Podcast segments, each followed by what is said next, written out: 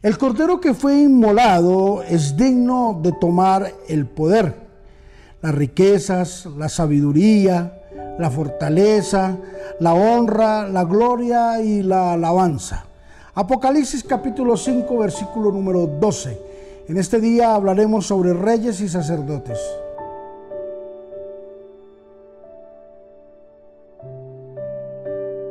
Todos los seres angelicales sabían de que era una guerra legítima la que Jesús había enfrentado. Todos sabían de que Jesús estaba recuperando la corona de vida y estaba recuperando las llaves del Hades con la muerte de él en la cruz del Calvario. Cuando Jesús murió en la cruz y descendió, fue y le pidió las llaves al enemigo en son de decirle, hasta el día de hoy tuviste poder sobre la muerte, hasta el día de hoy tenías la corona, porque ya es una guerra legítima. Y hoy te estoy demostrando de que ya no eres el dueño de la vida de nadie, de que ya no tienes las llaves de la muerte ni de la vida, que todo había retornado nuevamente a las manos de nuestro buen Dios nuestro Dios glorioso y maravilloso, el Dios que nos bendice.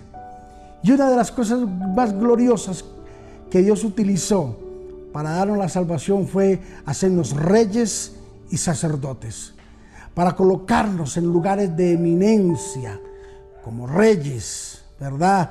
Gente de poder, gente de autoridad, para colocarnos como empresarios, como hombres de negocios, colocarnos como hombres de poder, como hombres de autoridad en todas las esferas políticas, sociales, administrativas, profesionales, eclesiales, en todas las esferas, y colocarnos como sacerdotes, unos dignos representantes del Espíritu Santo de Dios aquí en la tierra. Así es de que Dios nos ha levantado como reyes y como sacerdotes.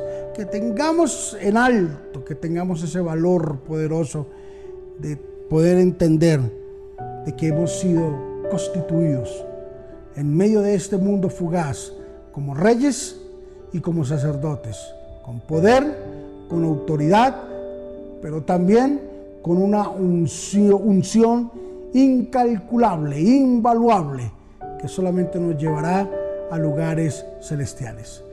Padre, te bendecimos en Cristo Jesús y te damos gracias. Gracias, Señor Jesús, por mis hermanos. Gracias por ellos que van camino a su casa, que están a punto de salir de su casa o que están postrados, Señor, en una clínica, que están postrados en una cama, Señor, escuchando este mensaje. Señor, y que de repente están habidos por una oración. Hoy oramos por ellos, Señor. Declaramos sanidad salud y bienestar. Y le damos toda la gloria, toda la honra al que es digno de recibirla, a Jesucristo, el Hijo de Dios, el que nos constituyó reyes y sacerdotes. En Cristo Jesús, amén y amén. Gloria a Dios por tus títulos y tu profesión, pero por encima de eso somos reyes y sacerdotes. Bendiciones.